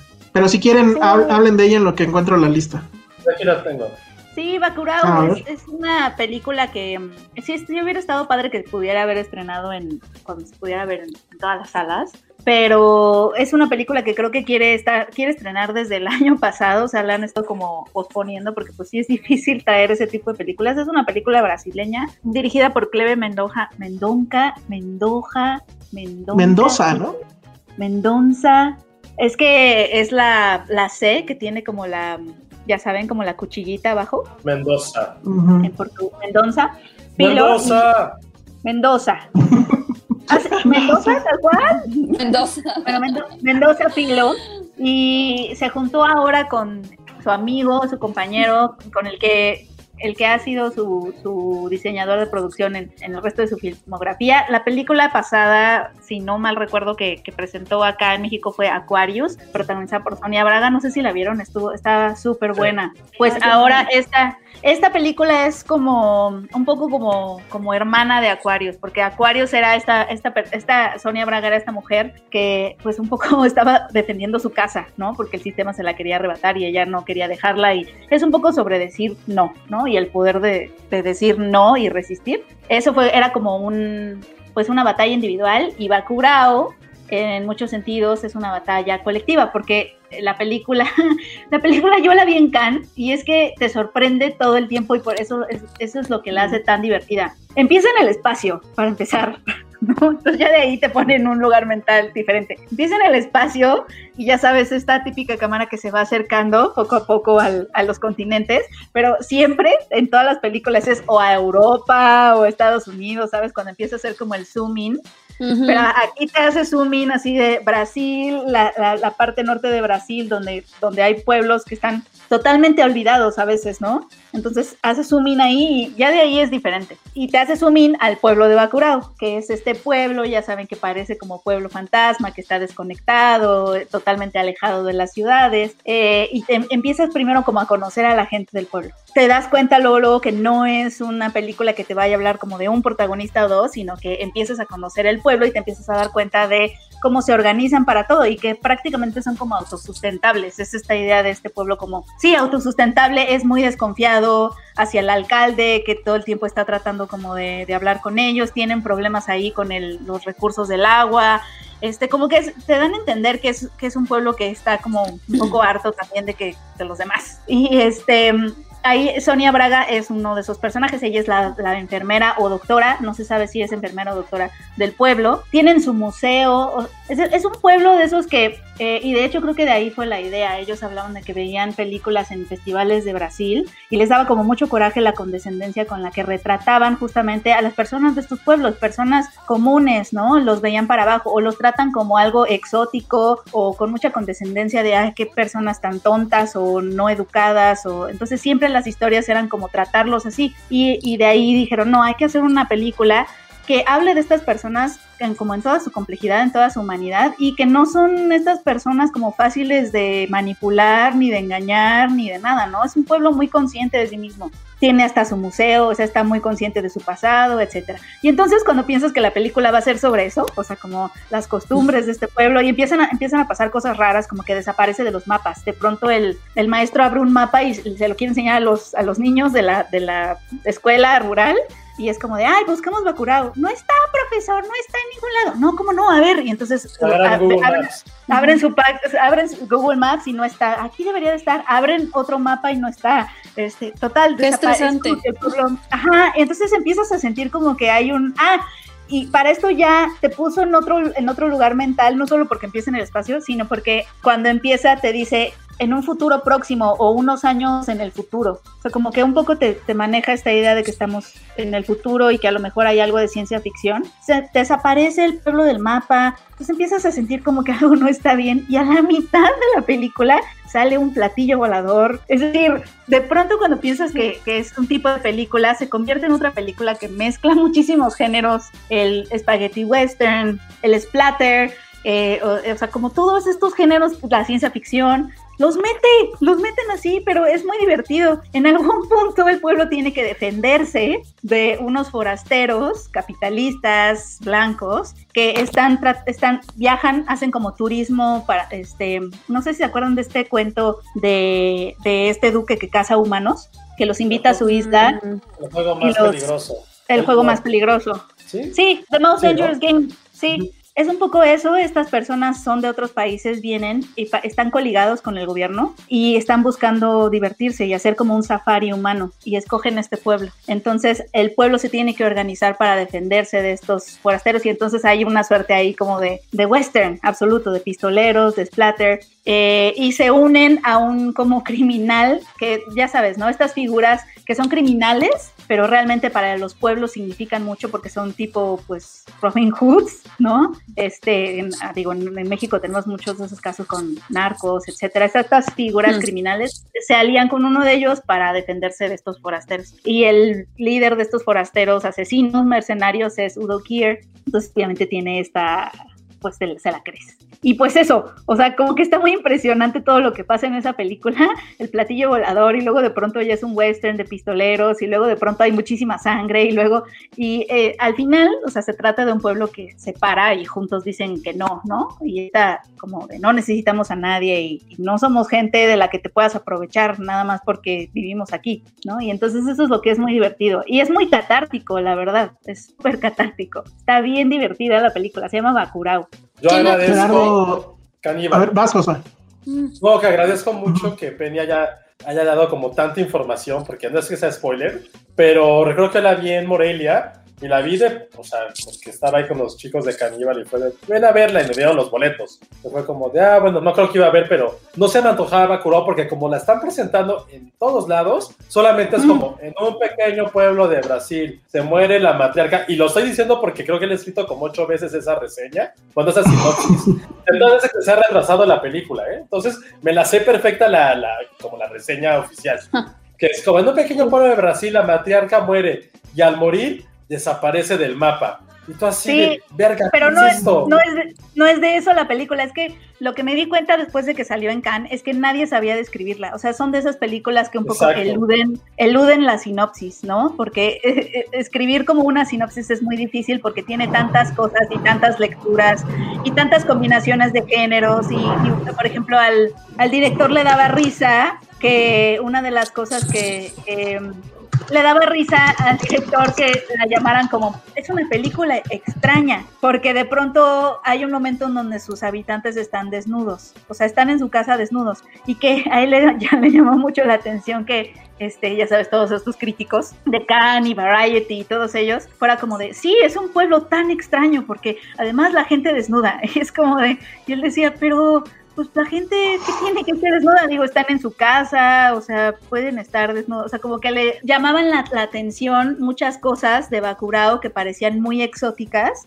cuando pues era como muy, para los directores era como algo muy normal, ¿no? De, de la Pero sí vida. es, sí es importante que se cuente de qué va, porque si no, no se entiende de lo que trata la película. Sí, y es prácticamente, o sea, o sea, es una mezcla como que las primera, la primera, ter, primer tercio de la película es como una cinta de realismo mágico, porque son estos pueblos olvidados, con ciertas este, castas en, el, en la sociedad. Luego la siguiente parte es mucho más de, es como un western, pero un western como un como un caipiriña western, ¿no? Y ya Sí. la tercera parte es ciencia ficción completamente. Y creo que juntar esos más aparte, esta, esta es- subtrama en la cual se habla mucho del racismo que existe en Brasil sobre todo, de decir que los pueblos del norte de Brasil son, son de negros, son de amazonas, son de estos pueblos indígenas, y los del sur, que es donde hubo la mayor parte de migración italiana y alemana, son los blancos, son los famosos, son los ricos, son los que quieren controlar el país. Entonces también como que hay ese choque, y sí lo muestran mucho durante la película, y en sí a mí me acuerdo que cuando la vi, platicé un poquito con Clever, ¿se llama el director? Sí, ¿no? Sí se llama así. Pero son, dos, son dos directores, Estaba y uno, creo, en Morelia. En Morelia estaba Juliano. Antes era, fue con uno de ellos. Y sí, el güey estaba como bien contento porque todos mundo salimos de la sala así de. O sea, yo me la pasé increíble en esa película. O sea, la primera mitad dije, Dios santo. Y la neta, creo que. Eh, Sí, creo que cine brasileño no he visto nada, la neta, o sea, sí, sí soy súper neófito de eso, no, no conozco prácticamente nada. Entonces, como que dije, ah, voy a intentar. La primera mitad sí es un poco como, ¿qué está pasando aquí? Ya después la disfruté muchísimo y sí fue como de mis películas favoritas que vimos en 2018. Y ahorita se, se los digo, sí es recomendación, 100% la van a pasar muy bien. Se mezclan demasiados géneros, pero al final sí, sí yo sí sentí que una película como, como esto, como mez- mezclar libro vaquero con un cuento de realismo mágico. Y se la van a pasar increíble bajo ese sentido. Es que es una película hecha por, por cinéfilos. O sea, ellos realmente querían hacer una película que también incluyera muchas de las cosas que ellos amaba- aman del cine de los 70, o sea, de Sergio Leone, de John Carpenter. O sea, son como fans de eso y es algo que comparten los dos, por eso también son tan amigos. Entonces querían una película en donde pudieran hacer todo eso y creo que aquí o sea, lo que más llama la atención, o a mí lo que más me llamó la atención de Bacurau cuando la vi, es como toda esta libertad para narrar, de mezcla de géneros, es como como una fiesta del cine, de cierta forma, en algunos momentos. No llega al, al nivel de las buenas maneras, que, que ya habíamos comentado aquí, las buenas maneras, que esa sí se me hizo como una fiesta del cine absoluto, este, de amantes del cine. Un poco Bacurau va, va en ese sentido, como toda esta libertad de, pues vamos a mezclar estas cosas, ¿por qué no se, se podrían mezclar, no? Y obviamente eso te gana descripciones como no sabemos cómo describir tu película y entonces la describimos como rara, como, ¿sabes? Pero en realidad es, es una película que con mucha libertad, o sea, como que también el cine de género eh, muchas veces es liberador de cierta forma, ¿no? A la hora de construir narrativas y construir eh, eh, historias. Entonces puede ser, y sí, o sea, el principio a mí también te recuerda como a Juan Rulfo, porque el pueblo, fantasma y abandonado, y tú dices, esto es realismo mágico, latinoamericano, etcétera, y ya piensas que se va a ir por ahí, pero de pronto, el- o sea, lo primero que sale y lo primero que te hace decir que qué es un platillo volador que sale, no les voy a decir por qué o cómo, pero de- cuando ves ese platillo el volador, porque de pronto sí es, sí es ciencia ficción, porque sí tiene, sí hay algunos objetos futuristas por ahí, y el platillo volador es uno, que sí dices, ¿qué rayos está pasando aquí? y es como el primer, la, el primer, la primera sorpresa. Trae el señor Josué San, sí, exactamente. Sí, a mí me gustó Ah. mucho, véanla. Y va a estar en las siguientes ciudades. Aguascalientes, que creo que no tenemos nadie de Aguascalientes aquí. Cancún, León, Mérida, Morelia, Oaxaca, Playa del Carmen, Puebla, Tijuana, Veracruz y Jalapa. Qué irónico que no esté Tlaxcala cuando puede ser nuestro propio Bacurao. Exactamente. Que lo que iba a decir es que finalmente se intercambiaron los papeles, ¿no? Porque antes era nosotros hablando de los estrenos y la gente de provincia diciendo, ay, pues cuándo se debería estrenar hasta acá. Ahora que Y ahora es justo ellos. lo contrario. ¿Quién sabe cuándo se va a estrenar aquí en, en- en la ciudad? Pero por lo pronto, pues se puede ver ahí en cines. La verdad es que yo supongo que después de esto, pues ya, o sea, no sé, se esperará el estreno en la ciudad y luego ya se irá a plataformas. Pero bueno, pues sí, yo recuerdo, sí fue hace dos años o tres años Fue hace dos cuando lo vimos en Morelia, porque sí yo recuerdo que Josué salió muy emocionado. Yo la verdad es que no puedo decir demasiado porque esa película y yo estamos negados. No sé por qué no he podido, o sea, en Morelia aquella vez no entendí nada, me desesperé y creo que me quedé dormido. Después la quise volver a ver porque creo que hubo un conato de que se iba a estrenar y tenía que escribir. Lo mismo. La he visto, he intentado verla tres veces y nomás no puedo. Pero evidentemente el problema es mío. A lo mejor no has llegado al platillo volador. A lo mejor. No me acuerdo, de hecho. Pero qué bueno que la vendieron así. O sea, la verdad es que yo no hubiera podido. Yo sí me declaro completamente derrotado. O sea, creo que sí pasa eso a veces, ¿no? Cuando hay, hay películas que te derrotan, o sea, dices, nomás no, no puedo entrar por ningún lado. Para mí esta fue una de las últimas, porque sí, definitivamente no se dejó. Tal vez sí, este, si se llegan a estrenar aquí en la ciudad, tal vez lo intente una última vez, pero ya sin ni así, bueno. En fin, Jair Salgado dice Morelia represent, exactamente. Exacto. Pues Ah, sí, ya, vayan, vayan a verla. en 2019, ya me acordé. Hace dos años. Sí, hace dos años. Hace dos años. Técnicamente sí. Bueno, pues entonces ahí está Bakurau. Ya saben dónde se va a estrenar. Y si no se estrena en donde están ustedes, pues espérenla, porque ya nada más que se vaya la pandemia, ya la podrán Ya, ver. que ya se vaya. Pero ¿qué otras cosas pasaron? sí, por favor, dice. Que se vaya.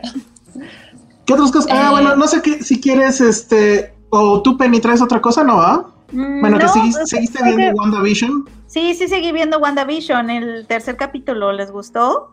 A mí Eh. ya no me emocionó tanto porque, porque ya empieza a quererse meter al MCU.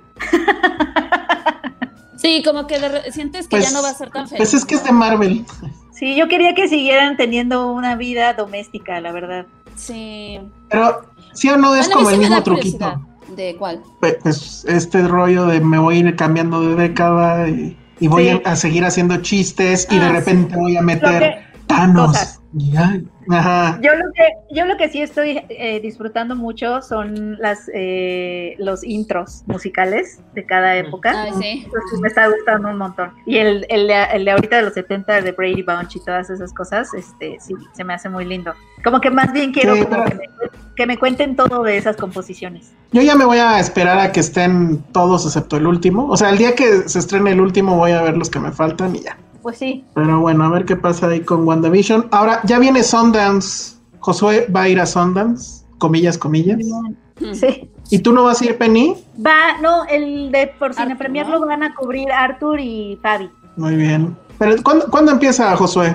¿O qué sabemos de eso? Mañana, empieza. ¿Mañana ya? Órale. Mañana o el tipo podcast ayer. Exacto. Si alguien lo quiere ver, ya se amoló, ¿no? ¿No hay para público o sí?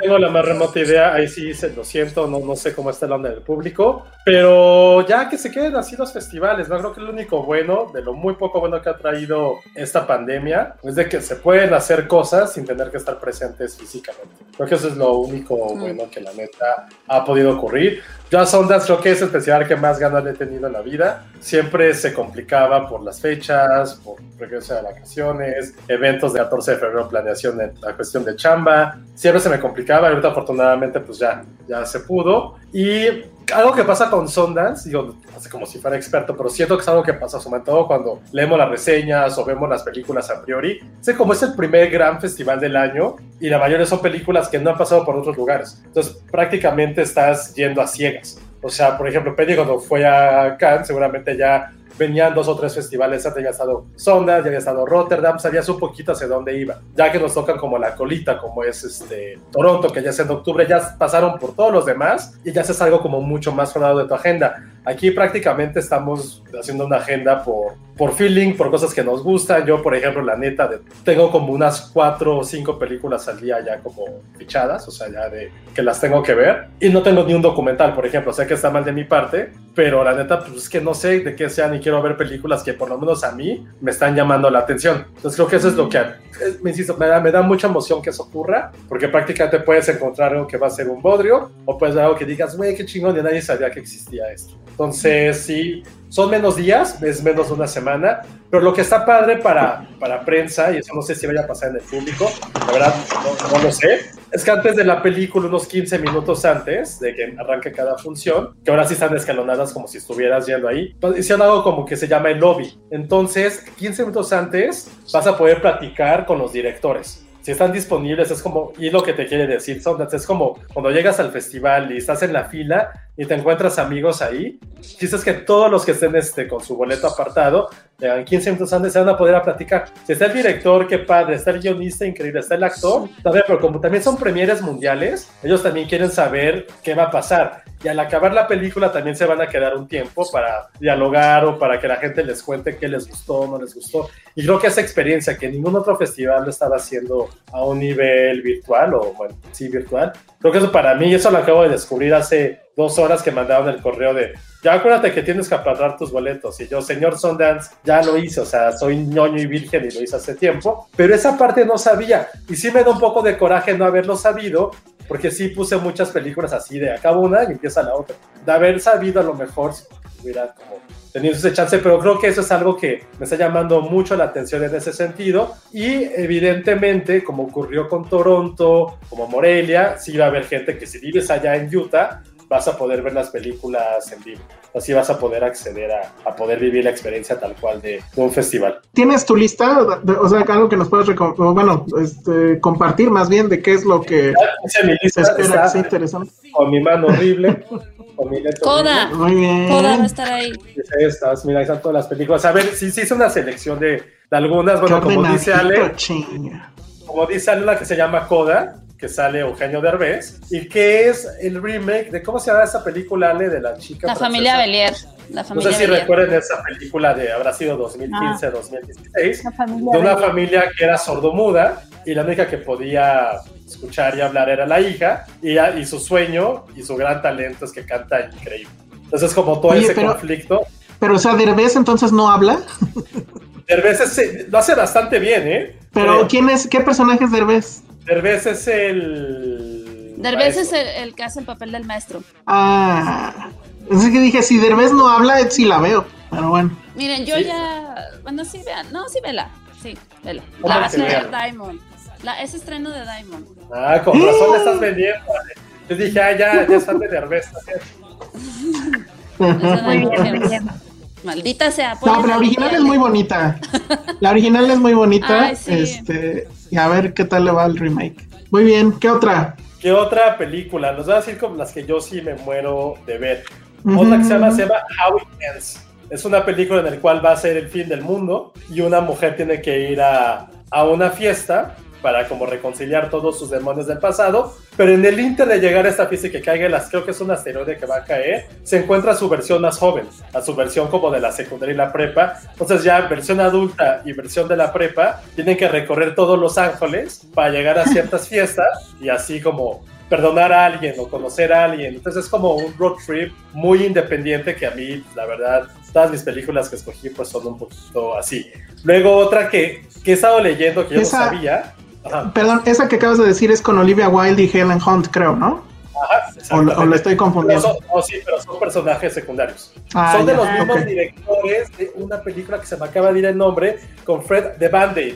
No sé si van a esta película de como musical, comedia con Fred Armisen. Es súper, Ujú. súper, súper divertida. Véanla, se la recomiendo completamente. Se llama Band-Aid. Luego, una película que apenas me enteré ayer que sí es como la gran favorita y que todo el mundo está hablando maravillas de ella, que se llama On the Count of Three, que son dos amigos que durante un día eh, hacen como un pequeño también road trip con el fin de suicidarse al final. Cuando llegan a las 12 de la noche, se van haciendo un pacto suicida, pero ese que es Wow. como toda la esencia que tiene Sundance, ¿no? Como película con musiquita independiente, con musiquita indie, dos directores, dos actores prácticamente desconocidos, un director que hace stand-up y tiene comedia, y que así la llaman como el bromance que todos queríamos ver durante la pandemia. Entonces así le tengo unas ganas evidentemente bestiales. Está Hi- Hijo de Monarca, la película protagonizada por, por Tenoch Huerta, que eso solamente la digo para que no digan, ay, no hablas de cine mexicano, Josué. Pero si no fuera porque estuviera Tenoch, ni la vería, la neta. Ay, Tenoch. Es, Es la de las, es la de las mariposas monarca, ¿no? Exactamente, la de un biólogo que vive en Nueva York, pero regresa a México porque se muere su abuelo, y hace una conexión entre las mariposas monarcas y su vida en Estados Unidos. Entonces, también la quieren, todo el mundo la está como alabando en ese sentido. Otra que también está ya para rumores para Oscars del próximo año, y que por la trama se ve que sí, se llama Passing, una película eh, ambientada en los años 20 y 30 en Nueva York, en la cual eh, en esa época existía como una línea divisoria entre las comunidades eh, blancas y las afroamericanas. Y Ruth Nega, esta actriz que tal vez la conocen por Preacher, por una serie con Dominic, ¿cómo se llama? Bueno, que era como un padre ahí como medio violento. Y también las, la película Loving. Ella se hace pasar, siendo afroamericana, se hace pasar por blanca. Hasta que una amiga de la prepa la descubre. Entonces es como este conflicto racial y como de, güey, pues yo también soy medio, o sea, sí soy negra, pero puedo pasar por latina. Deja de vivir contigo del otro lado del muro, ¿no? Entonces esta película, por todo el contexto, también están ya como alabando mucho. La gente que la ha podido ver, dicen que la película dirigida por Rebecca Hall, que tal vez la recuerden por The Town o Vicky Cristina Barcelona, es su ópera prima. Y también están diciendo que el nivel guion y la actuación que hacen las dos protagonistas, que es Ruth Nega y la chica, perdónenme que no me acuerdo su nombre, que sale en Thor. Tisa Thompson. Ellas son las protagonistas, que sí son afroamericanas, pero un poco que podría pasar, como insisto, como por, por antillanas. Eh, otra que también se me antoja muchísimo se llama R, bueno, R eh, diagonal J, que es la reinterpretación de Romeo y Julieta, pero todo contado a través de una cuenta de TikTok. Entonces es como No. esa sección se llaman Next, que es como toda la nueva tecnología.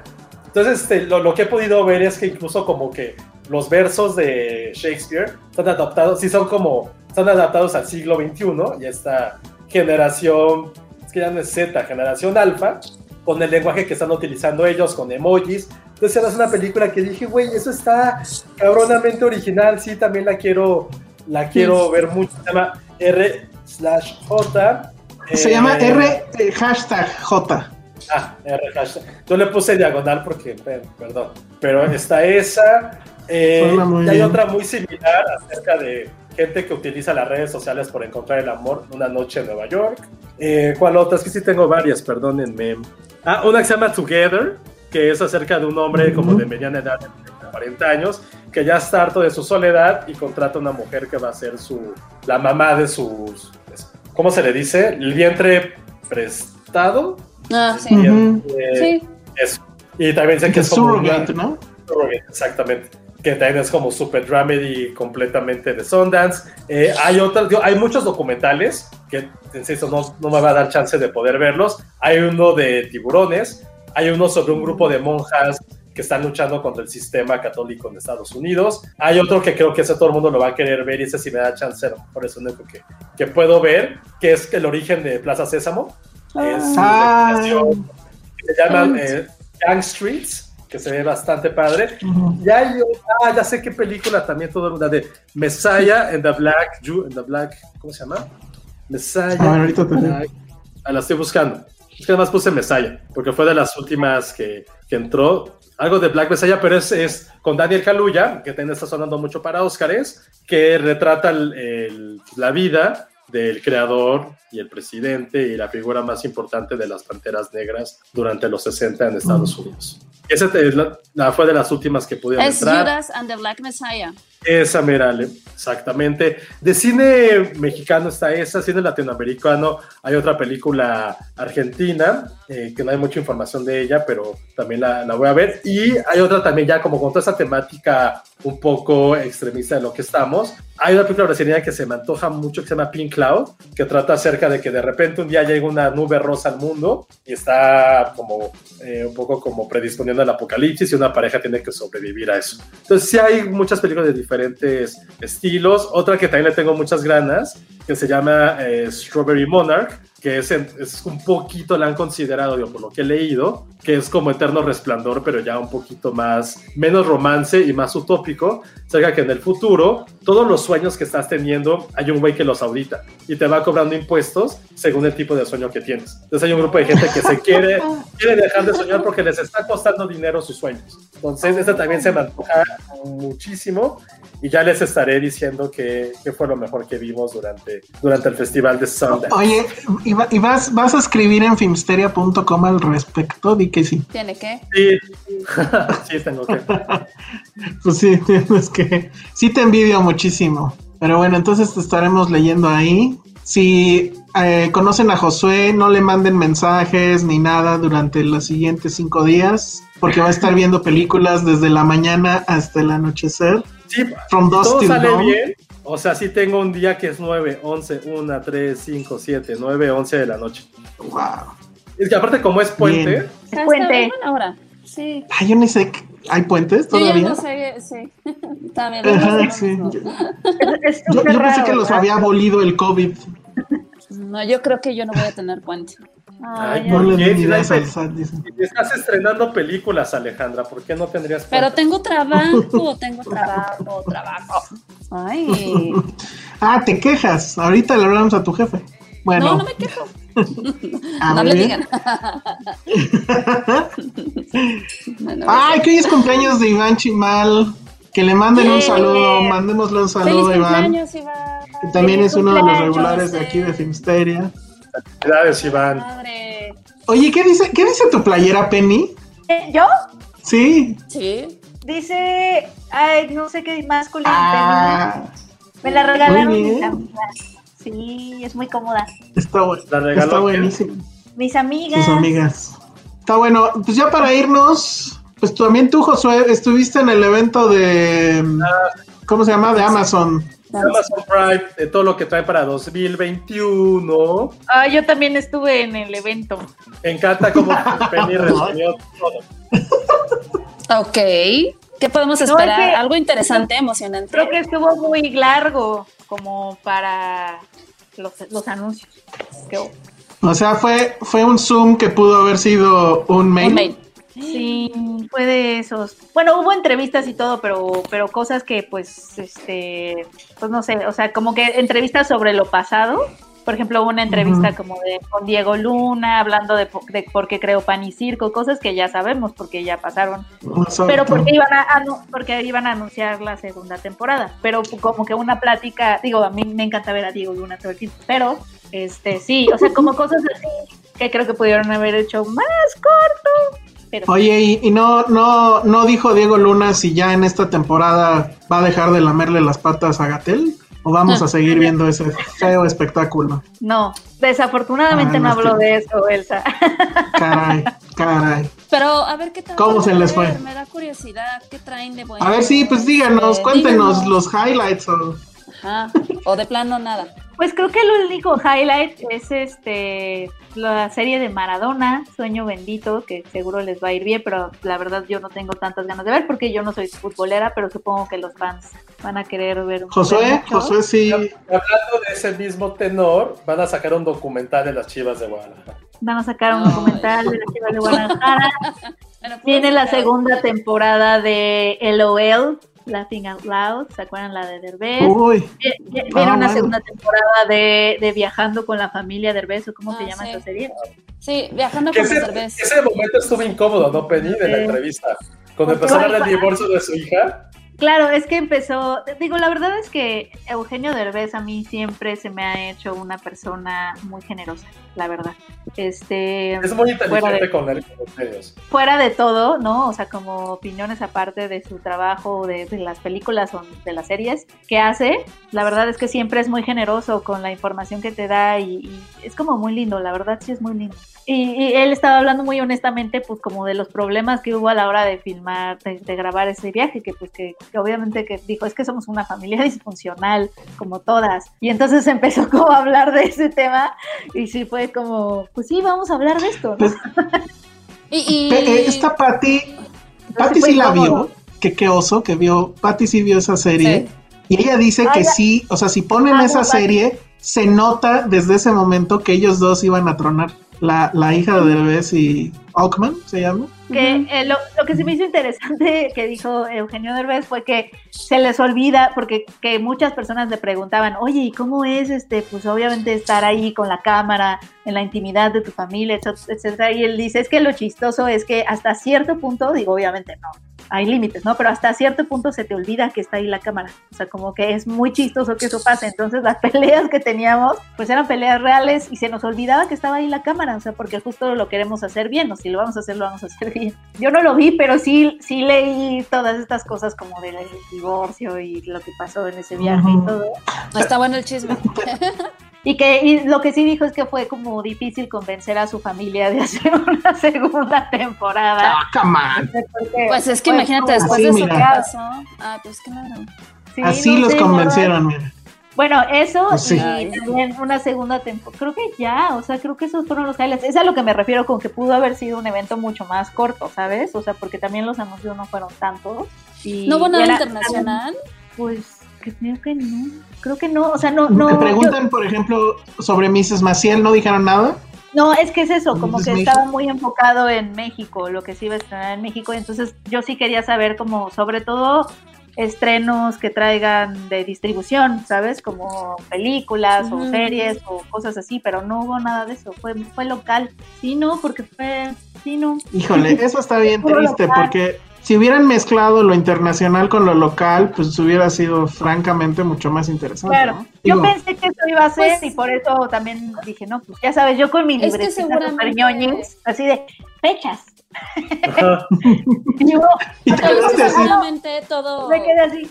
Seguramente Perdónale. todo lo internacional, seguramente todo lo internacional se va a ir confirmando ya más cercano. O sea, es como, Sí, que seguramente van a traer muchas cosas de lo que se estrena o de lo que poco que pueda salir en cines Sí. y después lo van a traer ellos. Sí, y Obvio. claro, porque además hay muchas cosas que van a, van a, o sea, va a ser como de, ay, nosotros la estrenamos Sí. porque nos la dieron. Entonces esas cosas, este, pues sí. Y, son como son contratos que todavía no se cierran, no puedes decirlo. Exacto. Como que dijeron lo que podían decir, pero entonces haces Sí, un evento creo. más corto.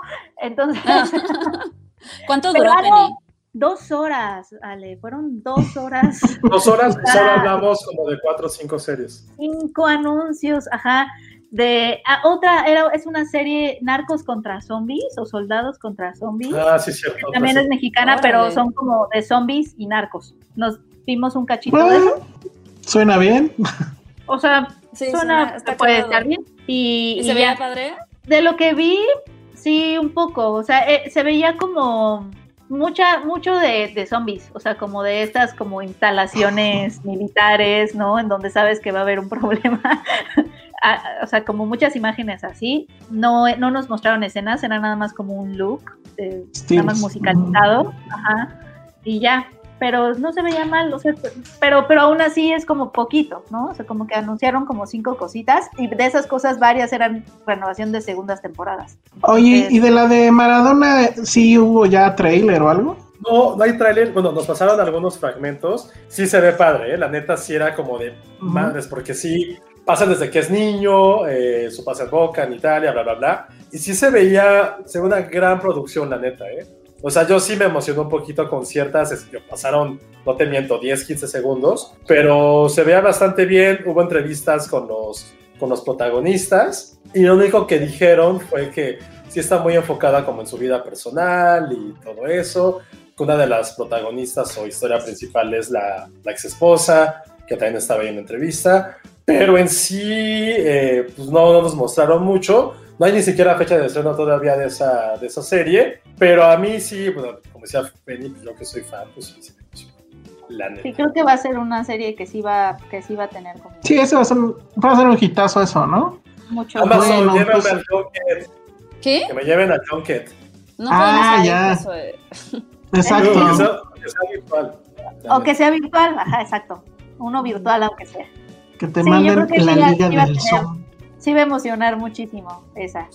Para la Sí, que seguro. súper fan de, de, de Maradona y de los deportes y así. Bueno, pues entonces ese fue el evento de Amazon. Consejo no pedido, pues también pónganlo internacional, chavos. O sea, entiendo que el negocio para ustedes está aquí, eh, lo local, pero come on. Creo que también anunciaron que van a meterle un varísimo, ¿no? A las producciones este, locales. Y bueno, pues si ustedes tienen una productora, es el momento para que les toque algo de ese pastel. Ojalá Amazon también se- nos patrocine, eso estaría muy bonito. En fin, entonces ese fue el evento de los estrenos de Amazon y pues ya con eso nos vamos, ¿no?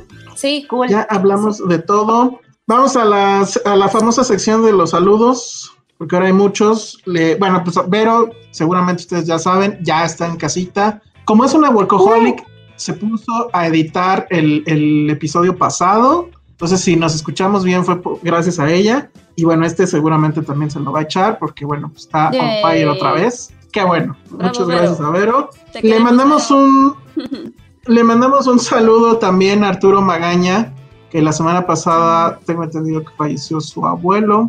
Eh, Mm. Bueno, entonces le mandamos, le mandamos un abrazo, por supuesto. amamos, Y, Arturo. una- y un abrazo a Pat, que bueno, pues hay, hay Sí. situaciones complejas ahorita, pero bueno, todo va, todo va bien dentro de lo malo. Entonces mándenle toda la buena vibra a Pat. Y bueno, pues esos fueron los Buenas saludos. vibras y amor. Exacto, mándenle gatitos y fotos de DiCaprio. Bueno, y no sé si alguien tiene más eh, anuncios, algo, nada, ¿todo bien? Toto Bene. Todo bene, muy bien. Bueno, pues entonces vámonos con redes sociales, Penny, Arroba Peña Oliva. Ale, Arroba su alteza real, Ale Casay. Ay, eso Ah. que no. Josué, Josué Corro. Arigato. yo soy el Salón Rojo y vean Alice in Borderland. Nos vemos. Bye. Bye. Bye.